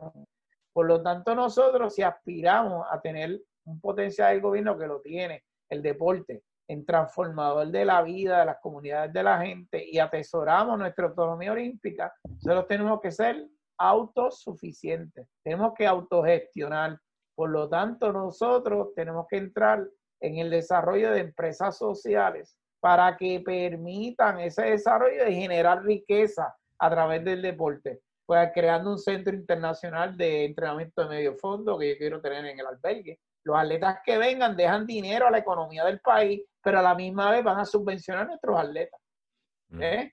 Eh, la comida que se hace en el albergue tiene que ser de agricultores puertorriqueños, el pollo tiene que ser de pollo puertorriqueño, las cámaras tienen que hacer ebanistas puertorriqueños. ¿Entiendes? Todo eso nos hace crear una conciencia de que son empresas, porque el deporte es generador de actividad económica. Eh, de, de, que la gente se compra una zapatilla, desde lo que paga una inscripción, está generando por la salud, por un sinnúmero de cosas, y el deporte tiene un elemento mayor que trasciende, un elemento de cohesión de nuestro país. Entonces, todos esos factores sociales, cuánto la gente disfruta de que tú dijiste de Beber y de Tito. Entonces, tenemos un centro de alto rendimiento, tenemos instalaciones deportivas, tenemos clubes, tenemos organizaciones que generan día a día eh, actividad, nosotros tenemos que crear porque hay una figura corporativa nueva que son las LLC. Hay empresas sociales, antes organizaciones sin fines de lucro o corporaciones. Ahora hay una posición una figura jurídica que viene de Estados Unidos, que son las empresas sociales, LLC, que tú puedes, por un fin social, generar riqueza. Tú con una organización sin fines de lucro no puedes generar riqueza porque no la, eh, tú la creaste para un fin que es un propósito y lo que tú tengas, pues... Pero básicamente no, no sería lucro tampoco porque es dinero que tú vas a invertir en desarrollar algo. Exacto, en desarrollarse. Nosotros ya tenemos que repensar eso y obligar al Estado que facilite leyes de incentivo y que si tenemos un auspiciador o una persona que aporta a un grupo de atletas se le descuente, que tengamos acceso, porque también entra la gente en buscar fondos federales, que no está mal. Pero nosotros tenemos en la propia actividad económica, mira, Estados Unidos no le da dinero, pero tiene una ley que protege al Comité Olímpico, nadie puede usar los logos de Estados Unidos. Inclusive, si la transmisión que genera Estados Unidos, el 10% es para el Comité Olímpico Americano, pues a mí que no me den dinero el DRD de los 8 millones, pero me dé una ley que todo dinero que pueda dar una empresa privada se pueda descontar o un impuesto a las telecomunicaciones de un dólar de cable TV que llegue a la gente por el celular como hacen otros países del mundo, lleguen al Comité Olímpico de Puerto Rico, lleguen a una federación. Yo no necesito los 8 millones de estados. En la NBA, todas esas ligas profesionales son monopolios creados. El Congreso de Estados Unidos no le da un chau, pero le ha dado unas leyes. Nosotros tenemos que legislar que creen impacto económico, que hayan deducciones a nuestros entrenadores, la gente voluntaria, la gente que está ahí, para nosotros generar nuestros propios proyectos, para generar riqueza. Y el Estado, pues, si nos quiere subvencionar, nos subvenciona. Pero básicamente, eh, nosotros tenemos que ya repensar lo que va a ser la nueva economía y cómo el deporte va a tener que buscar recursos para subvencionarlo y hay una gran inversión de tiempo. Mira, el trabajo que hace la gente voluntaria, líder recreativo en las comunidades con los niños, si tú fueras a contar eso en dinero, serían billones de dólares. El Estado no tendría dinero alguno para pagarle a la gente que hace trabajo voluntario. Líder recreativo, la gente que hace en las comunidades, lo que invierten los padres en los hijos, en las actividades deportivas. O sea, si tú sumas toda esa serie de cosas sin ningún incentivo, continuamente se está haciendo y eso hay que reinvertirlo socialmente en el deporte, eh, en términos de las comunidades. Y sí hay apoyo del gobierno, pero yo creo que ya nosotros tenemos que generar riqueza y entrar en eso y desarrollar nuestros propios empresarios del deporte. Ahí, ahí me viene, ahí me viene que, que por ejemplo, el, atletismo aquí no es el, ok, cuando hablamos de atletismo de pista, ¿verdad? Eventos 800, 3000, 3000 con obstáculos. Aquí en Puerto Rico, fuera de la justa, que genera unos ingresos brutales en un fin de semana, no hay eventos, no hay eventos, no hay mucho, o el Pose Grand Prix, pero no hay, no hay un mercadeo detrás de, todos estos eventos, que es algo que por, por donde podrían empezar, porque no hay eventos que sean atractivos para un patrocinador durante el año, fuera de la justa o fuera de un Ponce Grand Prix. Este, hay que empezar, ¿verdad? A trabajar con el mercadeo, hacer el atletismo un poco más económico. Incluso cuando hablaste de los comités olímpicos, el de Estados Unidos, al, Comité Olímpico de Estados Unidos, marcas de suplementos le pagan al Comité Olímpico para que los certifiquen como que es un suplemento apto para sus atletas. Por ejemplo, hay una marca que se llama Garden of Life que detrás dice está aprobado por, por, tal agencia, tal agencia, tal agencia, y el Comité Olímpico de, este americano aprueba este producto para su para su esto y tiene el, el, logo del Comité Olímpico y eso es dinero que le tiene que estar entrando el comité. Claro, no, no, tú imagínate que la transmisión de televisión nada más le da 200 millones. El 40% de los ingresos del Comité Olímpico de Estados Unidos generan ahí. El otro ingreso, ¿sabes cuál es el grande? Es que el logo no lo puede usar nadie en la corporación. Y esas corporaciones, FedEx, hasta el gobierno de Estados Unidos, el Congreso, tienen que pagarle el Comité Olímpico Americano, ¿entendiste? O sea que con eso nada más, ellos generan un fracatán de dinero. Y lo que estoy planteando es que si la legislatura, el gobierno de Puerto Rico quiere hacer algo provechoso y que no dependa, tiene que facilitar que hayan deducciones contributivas a la gente que aporta el deporte y crear condiciones para que se puedan desarrollar empresas sociales, las fomente, las incentive, cree legislaciones a favor de ella para permitir que las federaciones, las organizaciones deportivas, los grupos organizados tengan una mayor libertad y mayor acceso a, a fuentes de riqueza. Y eso es lo que nosotros tenemos que repensar. Ya no podemos depender del Estado. la tendencia va a ser menos el Estado. Nosotros tenemos que ya reinventar y tratar de hacer las cosas de autogestión. pues mira, todo el mundo quisiera que el gobierno diera un millón a cada federación deportiva. ¿Sé cuánto recibe la Federación de España? ¿Cuánto? 17 millones de euros.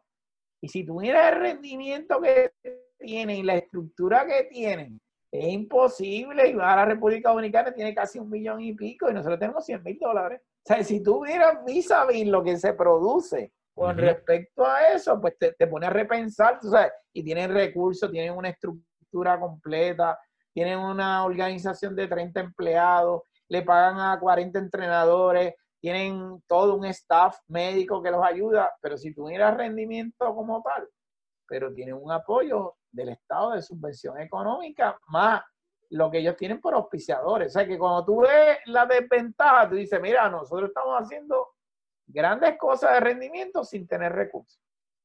Entiendo, entiendo. Fuera de Estados Unidos, este, ¿qué federación o comité olímpico tú entiendes, verdad? en atletismo como tal está adelante. Yo he escuchado algo de España. Este, ¿Tú me puedes confirmar eso? Sí, España tiene una estructura. A mí realmente lo que es base del deporte, que puede ser el, el es Australia y Nueva Zelanda. Nueva Zelanda tiene una población parecida a Puerto Rico. Y tiene, mire el presupuesto de Nueva Zelanda, 40 millones anuales.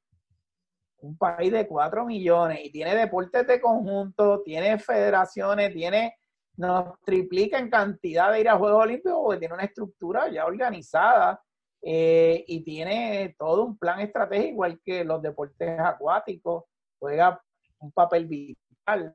Nosotros podríamos hacer los deportes de combate que tú hablas, una serie de deportes que son estratégicamente los que nos pueden permitir eh, posicionarnos a nivel mundial, ¿ves?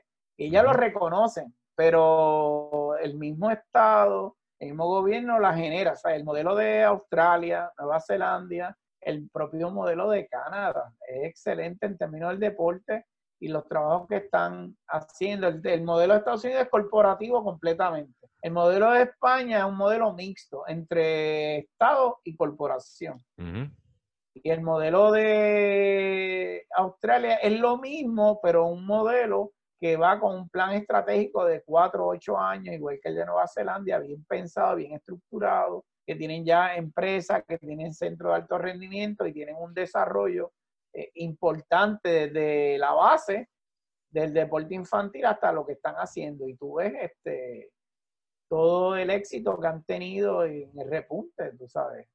Eh, Australia superó a Cuba ya en, ya en la década después del 96. Este, y si tú miras el medallero y tú dices, no, Cuba es una potencia en el deporte, pero ha estado bien afectada y tienen la mayor parte de entrenadores, tienen una estructura, un sistema centralizado para la optimización del, del, rendimiento que viene de, de, la Unión Soviética, de los países del bloque, que son modelos como el que tiene China. Eh, en el deporte, la cuestión social tiene que ver también con el desarrollo deportivo. Sí. Son sistemas. Esos sistemas deportivos se basan en un trasfondo y básicamente es quién subvenciona. ¿Quién subvenciona y quién detenta el poder y que, cómo organiza el plan de esos países para competir en Juegos Olímpicos, Campeonatos Mundiales. Wow, Carlos, este, todo esto bien interesante. Tenemos camino por recorrer aquí en Puerto Rico eh, eh, en cuestión de, deporte, ¿verdad? Desarrollo del deporte. Tenemos el potencial.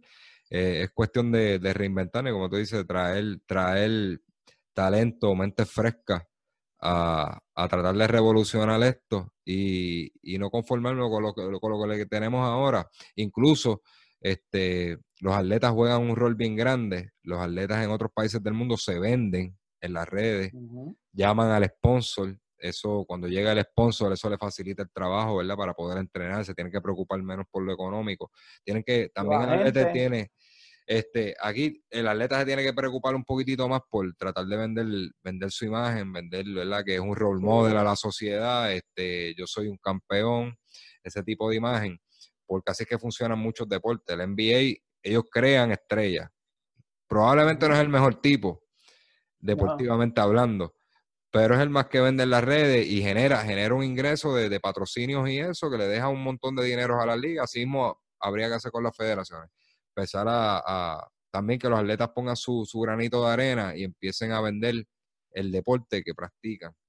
Empezar a presentarlo. Este, mira, esto es lo que yo hago. No, no, no todos son igual de, extrovertidos. Hay, muchos que son bien introvertidos. Tienen el talento, pero no se expresan, no se exponen. Este, por ahí hay, son, hay que cubrir muchas bases, Carlos, para, para poder llegar. Pero yo no, hay que reinventarnos, hay que reinventarnos. Hay que reinventarnos y repensar lo que vamos a hacer porque van a haber más retos. Y en esta coyuntura, pues se hace de las mismas cosas que hacíamos hace 10 años. Eh, no podemos seguir haciéndola. Y con esta dinámica de la pandemia, pues las organizaciones para sobrevivir van a tener que echar el resto porque en cualquier momento aparecer otra pandemia. Hay unos deportes que se afectan, la tecnología llegó para quedarse eh, la cuestión es eh, dinámicas de la interacción, las cuestiones de la salud, todo eso son elementos.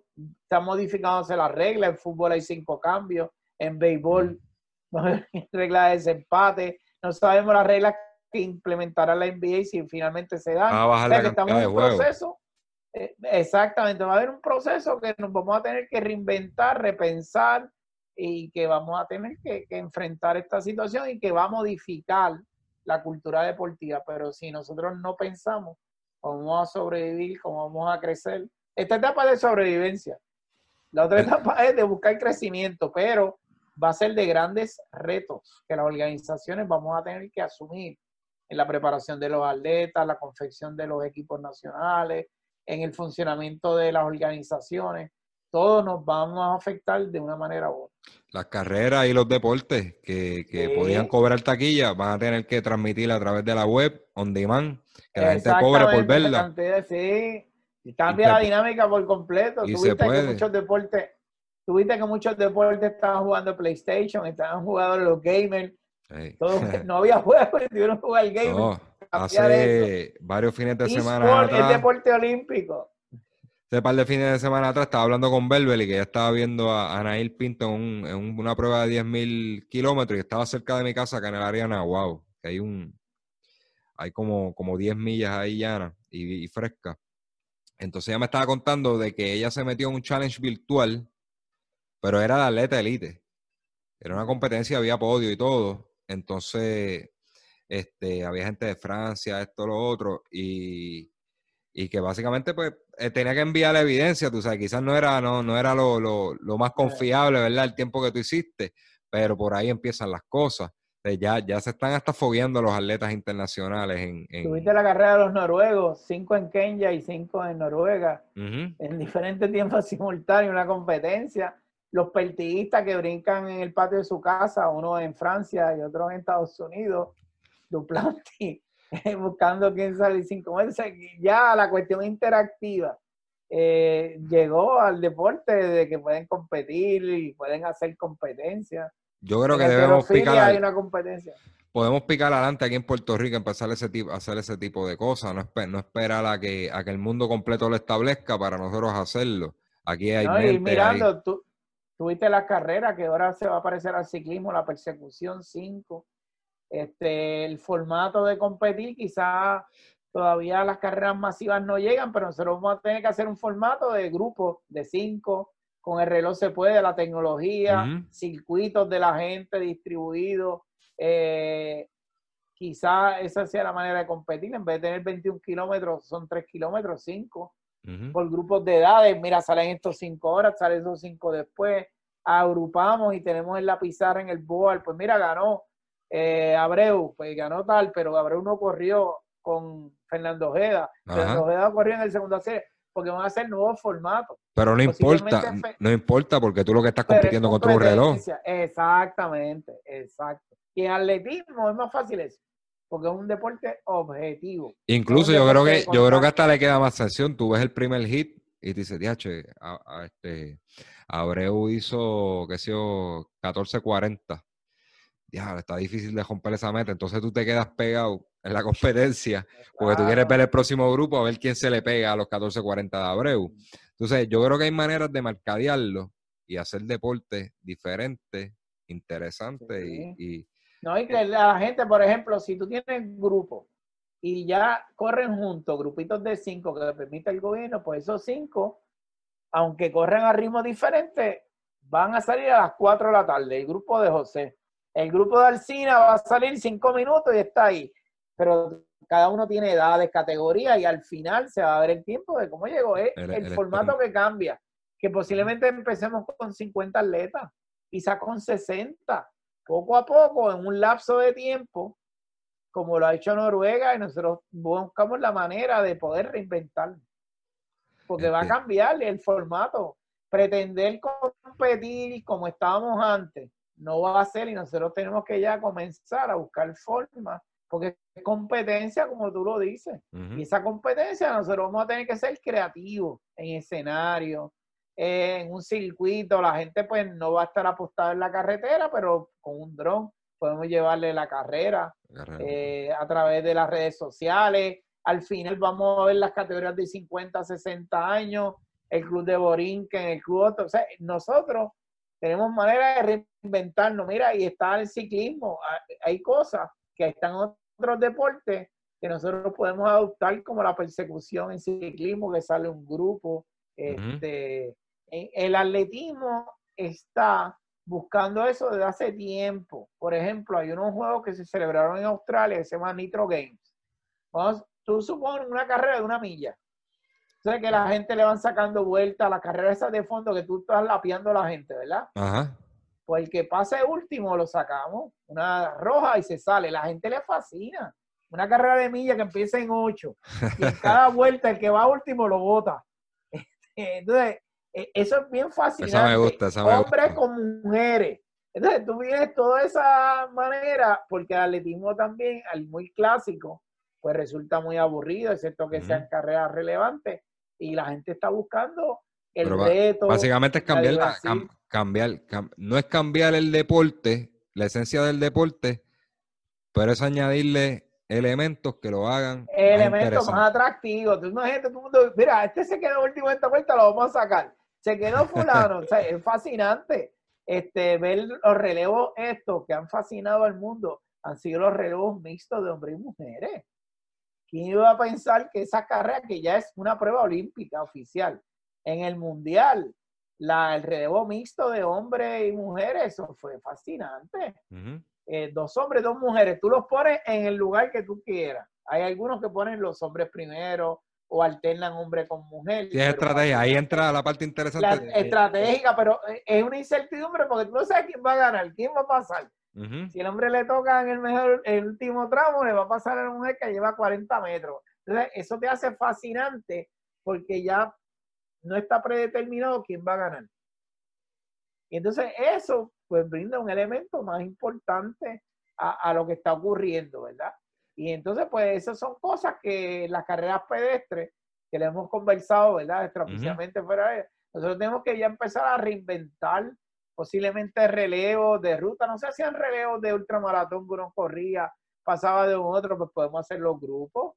Los de 20 a 25 años le toca el primer tramo del circuito. Fascinante. Hay carreras aquí de 10 por una milla que la gente se muere por verlas fascinante este, y, ha, y ha sido campaña de recaudación de fondos exitosa. El ultramaratón de Puerto Rico, eso ha sido exitoso, que lo sean las entidades de ser, Fondos Unidos. La actividad que tenían de recorrer la isla era un éxito. Yo me levantaba por la mañana para llevar los tramos y te tocaba, eran grupos de 30, 35 corredores. Posiblemente eso tengamos que hacerlo ahora para los grupos de corredores tengan esa actividad. o sea, los escenarios están. Yo creo que, yo creo que hay muchos grupos de corredores, de, de joggers, y para los que están escuchando esto, pero no hay, no hay una carrera que los mida de tú a tú los equipos. Los equipos. sí, este, mira, el equipo que, que traiga más, más personas inscritas, pues se lleva un bono de 200 dólares. Eso sí yo lo he visto. No, no, pero tú, va, tú puedes apuntar 50 corredores, pero va a ganar el equipo que pasen, que pasen los primeros 10, los primeros 10 este, por la meta, como somos los campos traviesa. O sea, tú tratas de, de, hacer el menor tiempo posible con tantos atletas. Pues básicamente ese tipo de dinámica, los relevos por milla. Es un modelo. La vuelta a Puerto Rico. En Estados Unidos este, hay mucha carrera que son los relays estos, que tú tienes que prácticamente estar tres días durmiendo en una guagua. Entonces tú llevas 10 atletas y se van, se van turneando los tramos. Ya los tramos están, el evento tiene los tramos preestablecidos y tú escoges qué atleta va, a atacar ese tramo. ciclismo de ruta aquí, los siete faros, la vuelta tal. Son conceptos que vienen de otro deporte, pues se pueden poner. El ciclismo es un buen modelo ahora. Ahora yo estoy mirando el ciclismo diferente. Por la ruta de persecución, tienen eventos de pista, porque es un deporte de tiempo y marca y posiblemente reglas de ciclismo. El tipo que sale con diferencia, que tú sales en, las estaciones, en el Tour de France, que sale con un minuto de ventaja, el otro, el remate, te da un premio de volante en atletismo, pues el primero que pase el primer kilómetro tiene tal. En eso atletismo existía, volante, eso existía y ya no hay. Eh, pues esas son dinámicas que hacen completamente diferentes, ¿verdad? Este, por ahí puede ser un corredor, pues, volante, terminó esta estación, hace esto. pues hay un sinnúmero de cosas que en el deporte, con esto de la pandemia, eh, va a ser bien limitado, no es masivo y para cumplir con la legalidad del Estado, pero nosotros podemos hacerla, yo pienso, en grupos de seis, cada 30 segundos sacar grupos de seis que se van a encontrar en un sitio, pues sí, pero ya tú sabes y los vas alineando por marca. Mira, cuando hacen 5K se puede hacer. Con los chips tú puedes tener toda la tecnología y no va a haber trampa para nadie de lo que está pasando. Al contrario, puede ser más interesante. Eh, y a mí me fascinó la carrera que se hizo de 5K en Noruega, que hubo 5 y 10K. Y eran grupos de 5 con distanciamiento, como hacían, y me fascinó. Me fascinó lo que hicieron de 2.000 metros en Kenia, con lo de los noruegos de 2.000 metros, eh, las carreras virtuales que están haciendo, pues hay elementos de que podemos competir los joggers de acá con los de Nueva York, los puertorriqueños que están en Miami. Hay un sinnúmero de, de alternativas para mantener activo esta población que se pueden hacer y reinventarnos en términos del atletismo, pero pensar de que vamos a seguir como antes, a mí me gustaría pero realmente vamos a tener que dar un escenario, porque todo el mundo está compitiendo. Ahora compite fulano en 150 metros con otro en 300, pues las carreras pedestres vamos a tener que hacer lo mismo. A mí lo que no me gusta es que sean todas carreras virtuales, porque lo virtual le quita lo de espectacularidad y no está como tal y se hace lo mismo, pero el escenario de competir, nosotros lo podemos modificar y podemos hacer circuitos de un kilómetro. Miren, en Puerto Rico hay un sinnúmero de espacios que se pueden hacer carreras de campo traviesa o ruta, especialmente en los centros de la isla, de un kilómetro, un kilómetro y medio, eh, que se pueda hacer la actividad eh, bien organizada, con tiempo, para nosotros poder lograr reanudar la actividad de carreras pedestres antes que termine el año, pero tiene que ser con un protocolo y unos formatos diferentes eh, que nos permitan reanudar esa actividad. Por eso yo lo miro, eh, ¿verdad? Eh, con los pies en la tierra y, ¿verdad? y la mirada en el cielo, pero creo que vamos a tener que hacer cambios preliminares para poder reanudar la actividad de las carreras pedestres. Y probablemente le da, le da un, un refresh al deporte y, empezamos a hacer de manera distinta. Yo, yo estoy totalmente de acuerdo. Carlos, eh, de verdad que brutal la entrevista, este, bien interesante, bien interesante todo, ¿verdad? Por eso fue que te, cuando, cuando hablamos para lo de la entrevista te dije lo de, mira, trae tus ideas de vanguardia, porque yo sé, yo sé que tú piensas de manera diferente, estás billón este, pensando el, el deporte. Te agradezco un montón eh, que me hayas, sacado de tu tiempo. Era cómodo, cómodo, le, le, le metimos casi como hora y 45 minutos aquí hablando y yo sé que hay mucho que hablar, así que en otro momento podemos, podemos retomar la conversación y, hacer una dinámica. hablamos de otro tema, así que me, encantó y así que pues es parte de hacer un diálogo y seguir contribuyendo a la discusión de alternativas.